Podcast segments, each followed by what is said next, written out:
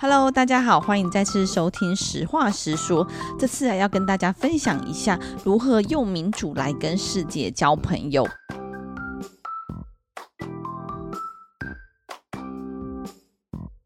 那当他抵达到这个他们的国会的时候，他其实觉得非常感动，因为大概四百二十几位的国会议员里面有接近四百位都到场了，因为他们知道他们必须要来这边尽快的来通过相关的紧急动员的条例等等的，让这个国家可以及时来做反应。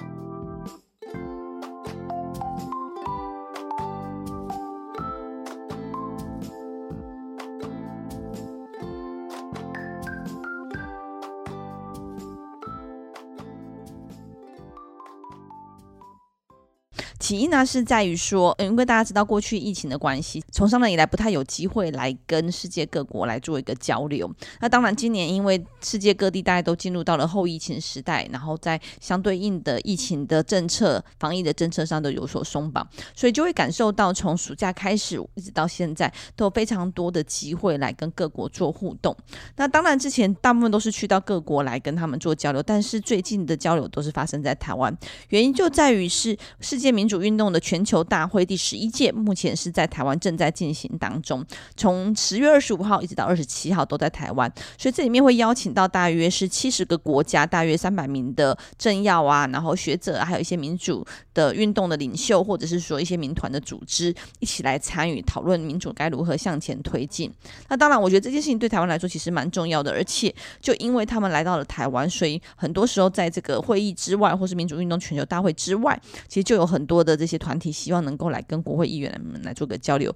所以也因此最近这几天我大概接触到了非常国家的访宾，包括说从美国的、德国的、乌克兰的、立陶宛的、捷克的，然后这几位其实都持续的有碰到。那当然，即便是像乌克兰里面，也还有会非常多的不同的角色，比如说有一些民间的团体在协助他们在这次的战争当中的角色，又或者是他们的国会议员等等，其实都有可能是在我们这次碰到的当中。那跟大家先分享几个，我觉得。印象还蛮深刻的部分，那今天跟我们一起来聊聊的也是我的助理品成，那可能会先请品成先分享一下他的看法看法。嗯，我觉得世界民主运动大会在台湾举办是算是一个蛮重要的里程碑，因为过去两年其实大家都知道，因为疫情的关系，所以国门算是一个封锁的状态。然后台湾其实大部分真的能走向国际的实际交流的机会也非常的少。那其实陆陆续续随着各国这个解封之后啊，其实世界各国已经开始展开很密集的交流或者是对话。那我觉得是在呃恰巧疫情后马上又接着爆发这个乌俄冲突的事情，让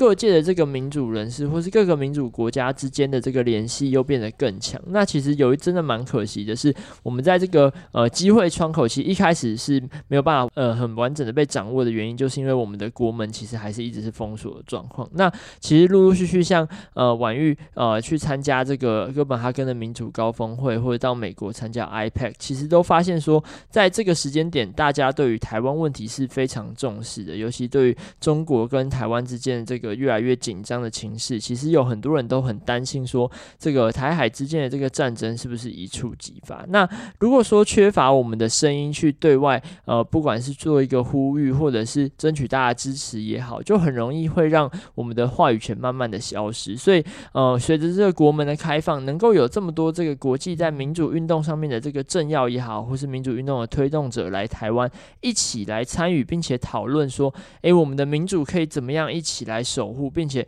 了解台湾到底在呃民主运动的这个推展上面有什么样的想法，我觉得这是一个非常珍贵的经验。那所以也因为这样。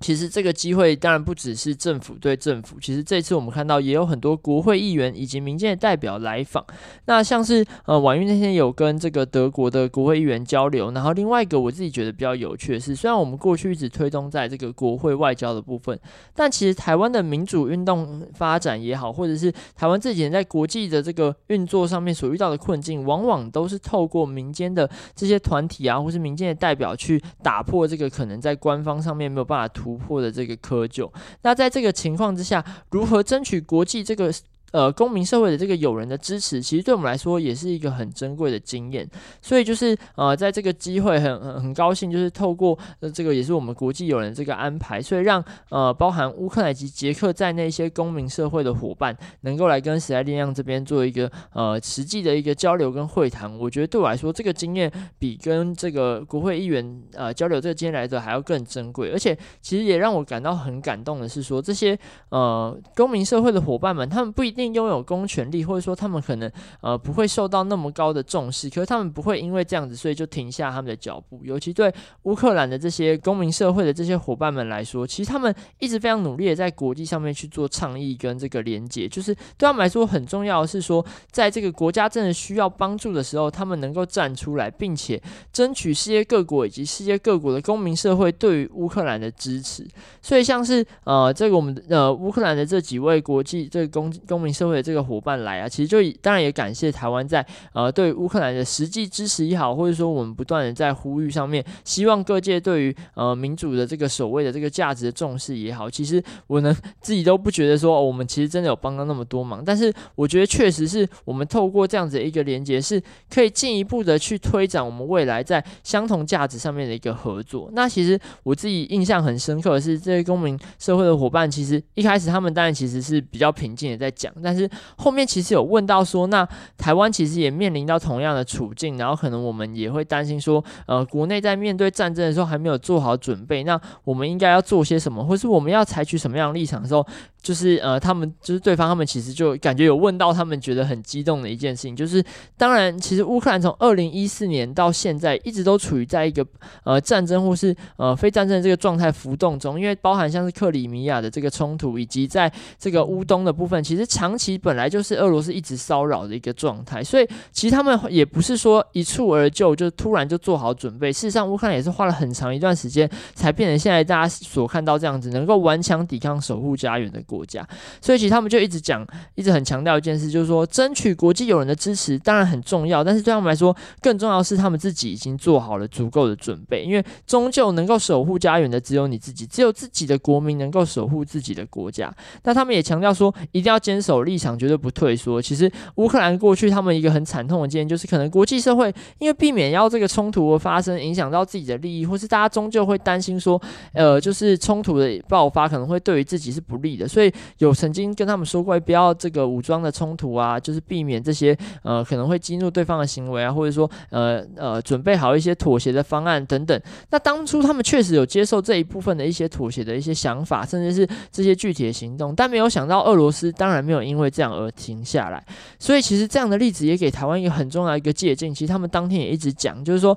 这个对于这样的威权国家、集权国家来说，所有的善意其实到最后都只会成为一种呃虚伪的一种呃承诺而已。所以他们也一直很强调，是说向强权妥协绝对是一个错误的选择。终究你必须要建立守护自己家人的能力，才是现在台湾应该要做的准备，以及我们应该要保持的心态。那我觉得这个当时其实他讲得很激动，我是觉得非常听非常的感动。就是说他们已经实践了，他们不想要说有另外一个国家来踏上他们这样子的一个后尘，所以他们把这样的经验分享给我们。对我来说，是真的看到，就是乌克兰人在这个战争当中的坚韧，并且他们向世界传达他们绝对不会退缩的价值，是很感动的一件事。那另外就是他们其实也送了我们一个礼物，就是那个一台这个呃飞机，就是这个飞机是世界上最大的运输机。那其实大家都知道，在这个战争期间，它其实它算是旧苏联时代的一个产物，然后也象征了其实过去乌克兰非常这个呃强盛的这个军工业或者工业的这个能力也好。那最后，他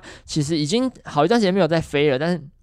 它过去一直放在停机坪当中，然后被视为是很多这个航空迷的梦想，因为其实这么大的运输机在未来这个年代其实越来越不可能去重建的，因为当然这个是跟过去的时代背景有关系，也跟这个效益有关系，所以对他们来说，这是一个非常珍贵的一种历史文物也好，或是一个非常珍贵的象征也好。那很可惜，就在战争过程当中被炸毁了。其实当时是引起很大的一个讨论。那他们送我们这个飞机的玩偶，然后它侧面其实是有写上这个飞机的名字。那这个飞机的名字，它用这个乌克兰文来讲，其实就是梦想。那他们就其实他们讲的真的非常感人，就说他们一定会取得这场战争胜利，他们要重建这台飞机，重建这个梦想，也要重建他们的国家。我觉得这是让我印象真的非常深刻的一件事情，就是这个乌俄冲突到现在，其实因为刚好有机会见到真的呃从这个战火当中走出来，并且向世界呼吁的这些乌克兰的公民社会伙伴，我觉得对我来说是非常佩服的一件事情。嗯，那其实他就会提到的是说，如果乌克兰能够胜利的话，而且他们终终究会得到胜利，这样的胜利不只是乌克兰的胜利，其实也是民族的胜利。所以，我觉得这件事情对他们来说，又或是对世界各国来说，其实是蛮重要的。那同时，我也觉得，呃，我们在这次来访里面，其实有一位是他们的国会议员鲁迪克。那虽然有人会问说，诶，为什么他们在战争，他们还要跑出来？那其实，其实，在对他们来说，有两个部分很重要，一个是我们如何能够稳定他们国内的状况，然后并且逐步的来让俄罗斯是退出。他们的国家很重要，这个部分当然也很需要来争取世界的发声和世界的支持，所以他们其实就会分，因为像我就有特别注意到说，诶，他们这次来访的人全部都是女性，原因就是因为男性在这个某种程度叫做戒严时期啊，哈，就是是不能离开国境的，都必须要来全数来协助国家的防卫，所以。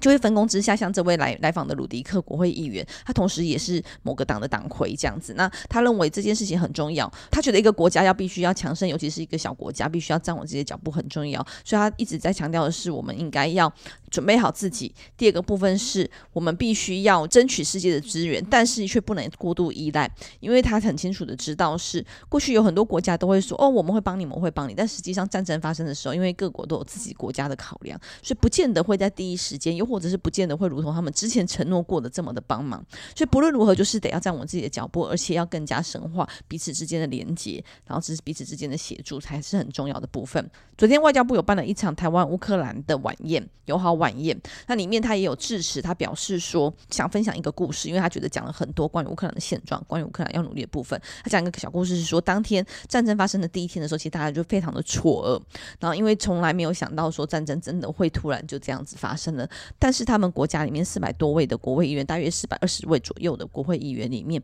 都很清楚的知道自己现在不但是一位人民，然后他也知道，他如果现在躲在他的防空洞里面、防空空间里面，他可以很安全，相对来说是比较安全、比较幸福的跟家人在一起。但是他也知道，作为一个国会议员，他的职责之所在。所以其实这些国会议员们纷纷就开始离开家门，要往他们的所谓的议院移动。但是当时其实交通啊，还有很多的呃外户外空间或是安全防空洞之外的空间，其实是有点危险的。但他们都希望能够尽量去到达。那当他抵达到这个他们的国会的时候，他其实觉得非常感动，因为大概四百二十几位的国会议员里面有接近四百位都到场了，因为他们知道他们必须要来这边尽快的来通过相关的紧急动员的条例等等的部分，让这个国家可以及时来做反应。所以每个人都不畏惧这样子的呃可能失去生命的危险，又或者是可能面对到的不安全，每个人都很努力的从家里移到到这个国会来，然后同时在那边尽快的做出每一个国家必须要有的决定和政策，所以他觉得非常的感动。那他在这与此同时，他就想到了一件事情，就是他提到的是他的母亲曾经跟他说过，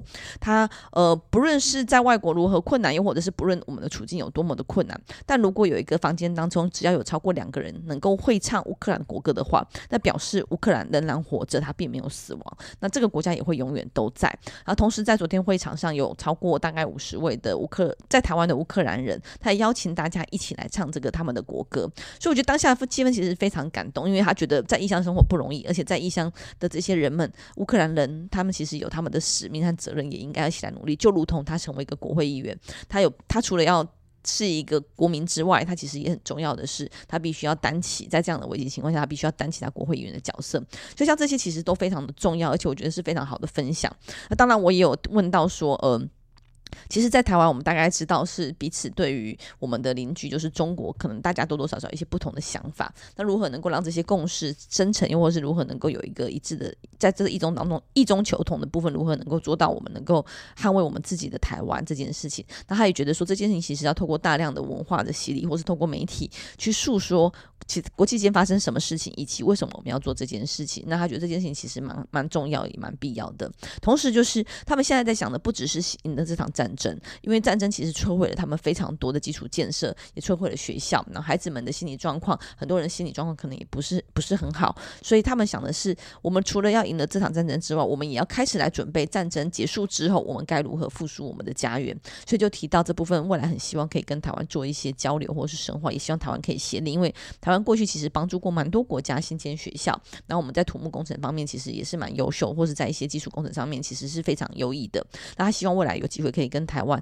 呃一起来努力，然后也希望得到台湾的支持。所以我觉得，我觉得蛮感动的是，我自己其实没有那么大的信心，就是说如果台湾真的发生冲突的时候，到底有多少人会在第一时间就飞出国，或者是有多少人会留下来捍卫自己的国家？我觉得这件事情其实蛮重要的，因为至少我觉得民意代表应该要有一定的共识，就是我们要为了国家努力到最后一刻，其实这个国家才会有希望，才有可能坚守下去。那乌克兰其实就展现出这样子的一个非常强大的民族性，我觉得是非常值得我们去深思的。那这是在乌克兰的部分，因为目前来说，其实在民主的阵营上一直在讨论的就是台湾和乌克兰的状况。除此之外，其实还有很很多机会来跟各国做交流，比如说，呃，一开始我们就有跟德国的议员们来做一个访交流和访谈，那在德国在台协会这边来进行。那我觉得对于欧洲、欧美国家来说，尤其是欧洲国家来说，我自己很深刻的感受是，他们因为民主的进步，我觉得是比台湾进步的。然后同时在于对人人人民的价值或是人权的价值的重视，其实也是远远高于台湾的。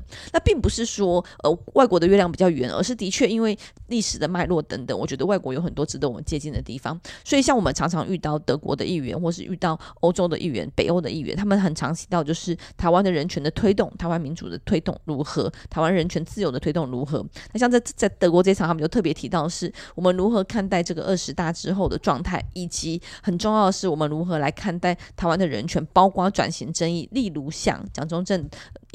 为了纪念蒋中正而新建的中正纪念堂的看看法，那其实，在那一场里面有一点点精彩啊，是不是要请品成来分享一下 如何的精彩？嗯，其实我觉得就是对呃，我们台湾一直在讲说这个人权的价值跟自由价值，不是一。只是一个空泛的一个承诺或是理想而已。其实很多时候，真的在国际社会的往来上面，大家是真的很看重说你怎么样去实践这些精神。因为像我们过去在谈 CRC、CRPD 等国际公约，其实对于这些呃西方国家也好，或者说对国际社会来说也好，人权价值的实践是必须要落实在法治跟这个社会的这个所有层面当中。它甚至可能会作为我们，例如说在做经贸谈判，甚至是在做商业利益的这些呃互相的讨论的过程中，他们认为这是。一个可以沟通的一个条件之一，所以其实大家不要忽视这个重要性哦。相信跟各个很多国家交流之后，就会发现对他们来说，这些事情是真的很重要的一个呃生活实践的过程。那至于对德国来说，其实我觉得一个很重要的关键，就当然就是转型正义。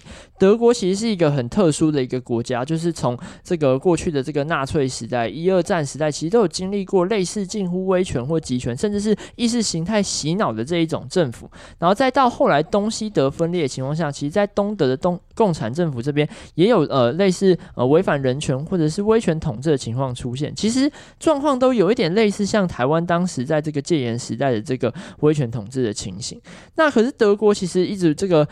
嗯算是为人称道，是即便他们过去确实有这个非常嗯不好的这个历史的痕迹，甚至是可以说是对于世界都造成一个很大的伤害，但他们其实真的在这个转型正义的时间上面是花了很长很长的时间，并且非常努力的希望去洗刷过去这种威权统治对于整体社会或者整个国家发展所带来的一个负面的影响。那当然就包含说，呃，其实当一天那个他在提问的时候，国会议员就呃他们的这个人权委员会的主席，其实就说他认为转型正义可以分成三个这个步骤。那当然第一个就是说，呃。公告这个真相，做这个历史的这个调查。那第二个可能是清除这个威权的这个遗像，以及这个威权留下来的遗毒。那第三个是针对这个呃当初的这个加害者去做一个救责。那当然这包含司法上面的审判啊，以及透过民民主制度的一个过程这样子。那其实他就很想知道说，那以台湾来说，我们到底到哪一个阶段？然后我们在这个呃第二个阶段跟第三个阶段执行的这个状况到底怎么样？那其实当天我觉得很有趣的一件事就是，其实刚好有这个。国民党的委员也有民进党的委员，那其实大家都知道，呃，以台湾社会来说，其实这个议题是具有高度争议性的，尤其在国民两党之间，其实大家都有很大的歧义跟这个分呃不同的想法了。那其实当天，当然我觉得对国会德国国会议员来说，他们当然其实也多少知道这个情况，所以他们有一点就是想要知道说，诶，那你们到底这个你们到底各自的想法是什么？那其他当天就当然先问了执政党的委员，那执政党的委员当天也说明一下说，诶，他们认为说在台湾的这个。转移这件事很重要的，或者说，呃，这个对于中正纪念堂的这个呃，他们的想法是什么？那其实也问了那当天出席的国民党委员，然后呃，其实就是叶玉兰委员跟张宏禄委员啦。想那我们可以，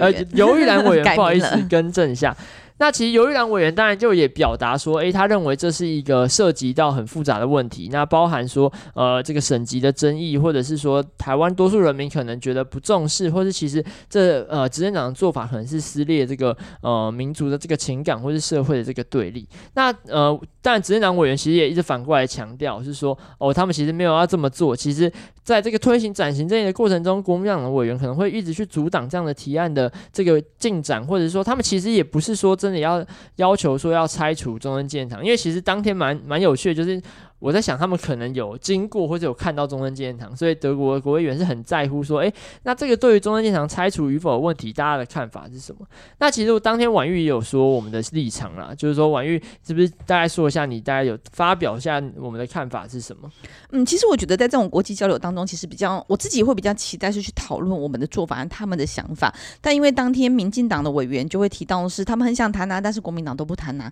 国民党就说他觉得呃民进党都没有认真要谈啊，只是一直。在贴上我们是外省人的标签，或是很多外省人标签，其实这并没有办法促使大家的讨论啊。那我觉得就有一点点落入，有点彼此互相指责，而导致这件事情没有发生的状态。所以我其实后来就有举手发言，就是表示我自己觉得中正纪念堂转型其实不是只有不是硬性要把它拆除，而是的确我们知道历史有历史的脉络。那蒋中正并也并不是万恶万万恶的罪人。那当然他有他做得好，或是对台湾的影响。那我自己觉得这很重要，就是不能避而不谈。因为过去就是因为害怕冲突，所以一直不谈。但我觉得最基本的就是应该把一些事实呈现，而且让大家开始去讨论它。开始去讨论它之后，一定会呈现出两种不同的角色以上，不同的角度以上。那这正是一个大家可以去好好讨论这个话题的机会。那我自己对中正纪念堂转型，当然我认为铜像必须要被移除，原因就在于说这个所谓的铜像，某种程度代表着崇拜着偶像，又或者是我们所以去敬仰他、敬佩他。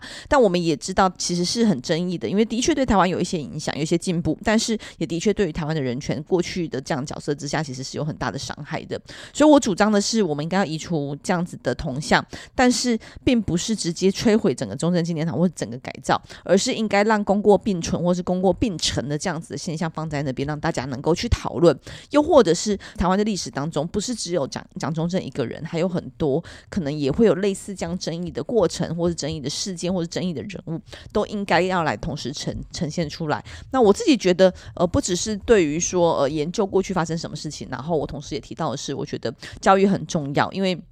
以前的确，我们的国民教育或是我们的课本一直在谈的都是去崇拜或者是去歌颂蒋中正。那我们现在也知道，事实历史上并不是完全是这样的。那有很多必须要就责，又或者是很多必须要谴责的部分。那我觉得，对于这部分来说，除了研究之外，或是除了了解过去发生什么之外，其实也很需要透过教育，或是透过整体台湾文化的改变，一起让大家去思考这个问题。那所以我自己会一直在努力的，不只是作为一个立法委员在推动的法案或政策之外。作为一个母亲，其实我们也办过很多场中正纪念堂的走读。那这样子的走读，其实是去讨论，并不是去指指蒋中正的不好而已，而是告诉他们可能有哪些好的部分，可能有哪些不好的部分。那你们怎么看待这个人？你们觉得该怎么处理？至少我觉得从这样的讨论开始，才有办法引起大家的重视，因为这的确是一个台湾不可忽略的历史，而且也不再是用一个歌颂或是赞美或是敬仰的角度来看待这段历史。那其实当我说完这些呃我自己的建议、我的自己的想法之后，其实我我蛮惊讶，就是得到非常多的呃德国的议员们的认同，他觉得的确教育是非常重要的，那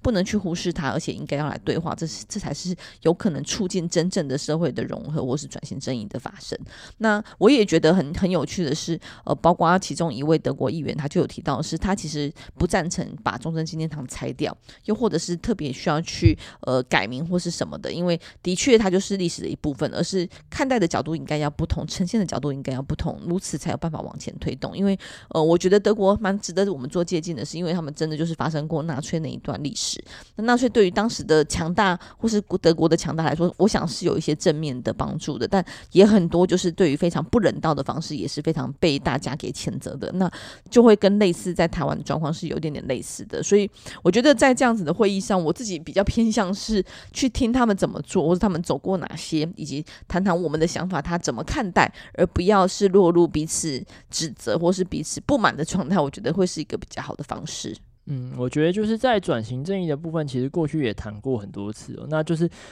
对于正中正纪念堂的拆或不拆，我觉得倒是重点是如何让它的空间解严。就是说，这个空间它过去是作为威权崇拜的象征，那里面的这些威权的象征当然必须要移除。然后要怎么样让这个空间它拥有一个新的意义？我觉得才是我们能够具体往下一步讨论一个很重要的方向，就是拆除空间的这个威权的威权的遗绪，然后。并且翻转它的轴线，让它重新打开，有一个新的可能。其实这是目前文化部在这个很多的一些征途设计，我们可以看到大家可能共同想法、想象的方式。那我们也真的很希望是这件事可以尽快的发生，因为其实过去我们一直谈到现在，这个从促转会从开始到都已经促转会都已经这个解除它现在有的任务，但我们却还没有看到它一个具体的进展。这我觉得是真的比较具体，会让我们觉得很可惜的地方。那这也是为什么我觉得德国议员其实很关心，就想要了解，就其实台湾。民主化也走过三十年，那我们真的有办法去面对过去那一段呃历史的发展吗？还是说我们一直在逃避它？我觉得这是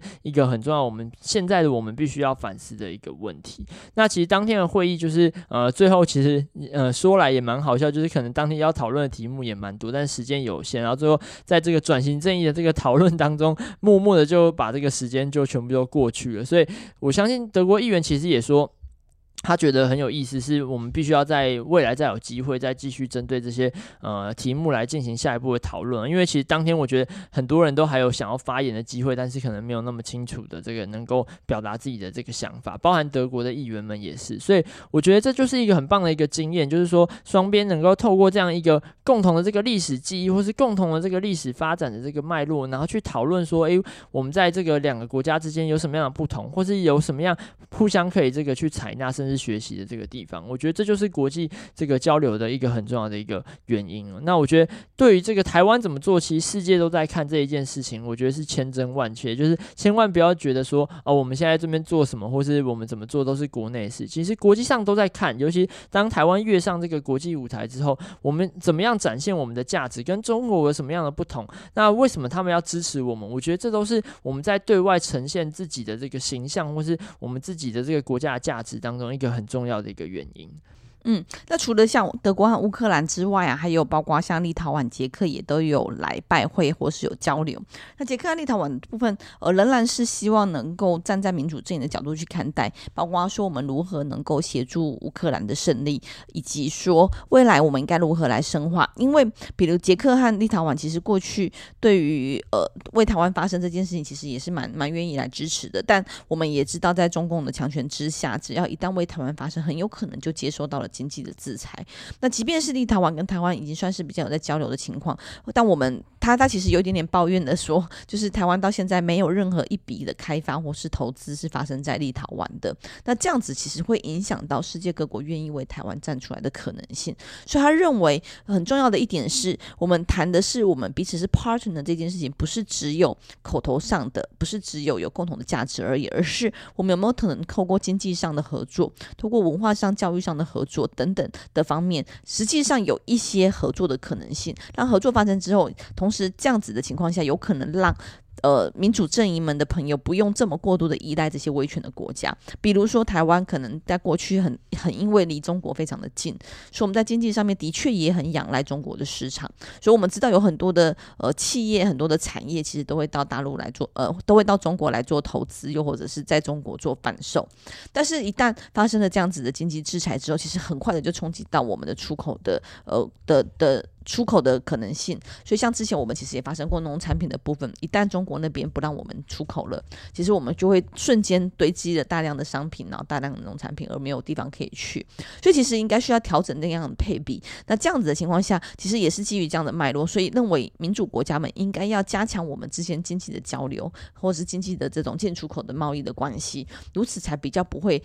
动辄得咎的情况下被做了一个经济制裁，我们就很难及时来做反应。所以这点。这件事情我其实也是蛮有感的，因为就像过去台湾发生的这个，从石斑鱼也好，从凤梨也好，然后到释迦也是嘛，其实都有发生这样的问题。那我们的确很很多时候，尤其是像现在我自己的经验是，过去我在电在科技业，在电子产品业，其实我们很仰赖后端的技术放在中国的。那未来如何来转型，或是移到一个其他部分的国家？因为台湾相对来说，因为人力真的比较少，而且人力成本真的比较贵，所以我们可能需要仰赖其他人口比较多的国家来做这件事情，来做后续的代工，或是后续。后端的产品的发展和制造，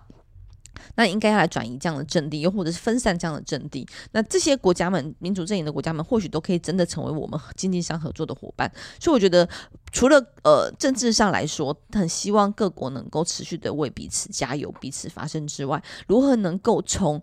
政策从理想一直到落实面上，都是能够更加深化，其实是非常重要的。那这是我觉得在这段期间，不论是我们的我们的想法，我自己的想法，又或者是这些各国的议员们、各国的民团们的想法，也都是这样。那我觉得这的确是很有，也很仰赖我们的国家政策以及外交部和经贸处的经贸、经贸各国的经贸处或者是经济部的努力，希望可以在未来有更多深化的机会。那除此之外，其实还有一些共同的价值也很值得探讨，但是因为这次的。时间其实大家都非常紧凑，很想要，因为刚才提到嘛，其实几个国家，两百多个，呃，两三百个议员，七十几个国家的人们来到台湾，所以他们除了跟台湾希望能够做交流之外，也很希望能够跟我们的官方部门，可能是总统啊，可能是行政院院长啊，又或者是国家跟国家之间也希望有很多的会议，所以其实就会让这个会议的时间很被压缩。但是我觉得那个丰富度和精彩度其实是非常紧凑的。那除此之外，可能也有一些像是呃长期世界各国都会遇到的问题，比如说我们的。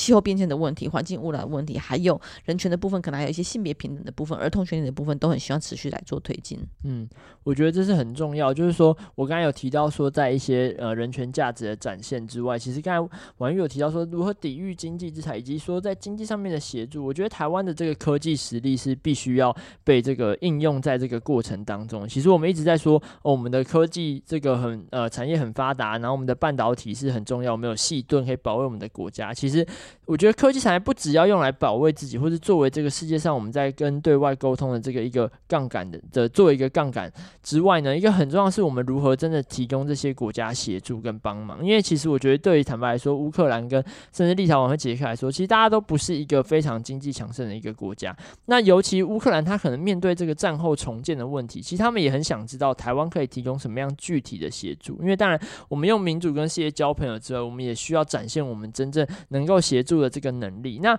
我觉得在科技方面，像乌克兰其实一直是有接收台湾的，例如说像无人机啊，或者是一些高端的这个技术，但是目前真的，呃，可能提供的援助并不是那么的多。那我觉得台湾在这个晶片产业既然有这个很强的实力，我们必须要具体做出一些作为。那除此之外，就是在经济层面这个制裁的部分，其实过去像 ASUS、Acer 可能跟这个俄罗斯是有一些合作，那陆续续因为乌俄冲突的关系，那他们也共同展开抵制。我觉得这就是一种很重要的一个象征，就是。台湾的这个这些科技产业，它必须要跟国家的这个整体战略是站在一起。那国家也必须要给予这些产业一些具体的协助，让他们能够在这个呃，在对于这些享有相同价值的国家能够提供帮忙，然后共同对于这些我们可能不认同的价值的国家提供制裁。我觉得这是一个很具体必须要做的一个行为啦，就是它不应该只是一种理念而已，而是单纯我们要讲说我们要怎么样跟我们这些民主自由的伙伴们呃更进一步能够有交流跟往来。所以我们也希望说，未来是政府能够真的提出说，对于呃乌克兰重建的这些帮忙，并且媒和呃民间的企业跟包含像立陶宛、乌克兰甚至捷克这些国家之间产生更多的合作跟投资案，我觉得这都是我们台湾能够展现我们另外一种经济实力的方法。我也觉得说，这是在国际交流当中，我们过去可能比较少见，但其实台湾以我们的产业能力跟我们的经济体的大小来说，其实是我们可以做的一件事情。嗯，而且我觉得在这个国际关系上，经济真的占了很重要的地位。然后我觉得也是这在最近几次的交流上很有印象深刻和感受非常深的。所以，当我们在谈到国际关系的时候，不是只有外交部，或是不是只有国防部需要努力，我觉得经济部也扮演非常重要的角色。那我在最后再补充一点点，就是我跟这个帛琉的大使，还有帛琉的呃前参议员也有碰过面。那他们其实也提到是，在他们。尤其是在过去，帛琉其实非常强大的仰赖观光。那当然，在疫情的影响之下，其实整整个国家的国力和经济状况是非常的不好，所以他们也非常痛定思痛，也深刻的感受到，真的在经济上必须要有所分配，而不能这么的失衡。所以他们其实也在这在对于他们国内的经济有所转型。那我自己除了这个样子，他们的分享让我觉得经济真的很重要之外，其实我觉得帛琉有一些东西很值得我们做接近，因为我们其实都是属于岛屿国家。那台湾其实一直在谈的是我们有好。山好水，当然从开放山林、开放海洋之后，有面对到其他各种问题，比如说山林的破坏、海洋的破坏，那如何能够取得一个和平之外，还有就是我们可能也要更进一步去去思考如何在我们的商业活动或是我们的人类的活动之余，还要来进行到保护山林、保护海洋的责任。那比如说，呃，在柏流，他们其实是水上活动非常的盛行嘛，但是他们其实是有法规明文规定的是。下水不能擦防晒油，而避避免破坏他们的海洋环境，像这些珊瑚的环境等等的部分。所以，我觉得像他们其实在这个部分倒是做的蛮前面的，让我觉得很也很多值得我们做参考的部分。所以，我觉得国际的交流、国会的交流，不只是只有在呃官方跟官方，然后希望谈一些政策之外，其实还有很多是这种可能比较 free talk。因为比如说跟帛琉这一场，我们其实在吃火锅的情况下一起聊天讨论的。那其实，在比较轻松的时候，会发现说，哎，其实除了一些很严肃的议题之外，还有很多比较软性的或是比较生活层面的部分，其实也很是。大家值得思考。那像帛流，其实他们有海龟，而且他们很有趣，是因为他们在特定的季节是可以吃海龟肉的。但其实反观反过来说，这件事情在台湾就觉得很难接受。不过我觉得这倒是一个很好思考方式，是比如说他们根本。而他们其实不太熟悉台湾，所以也不知道说是我们的小琉球其实在海龟的保育上做得非常的好，像这些都是可以未来有一些合作和讨论的可能性。那我觉得国会交流其实真的是让大家收获，我个人觉得收获非常的多。那也有很多国台湾值得国际借鉴的地方，也有很多其他国家值得台湾借鉴的地方。所以很希望未来有机会继续来进行这样子的合作，进行这样的讨论，也不只是只有面对面，包括线上的，包括 email 的部分，包括呃聊天的方式，其实都很希望能够继续延维持这样子的关系。那今天节目就到这边喽。如果大家有什么想法或想知道什么部分的话，也可以来来信或是来讯跟我们聊一聊。那今天到这边了，谢谢大家，拜拜，拜拜。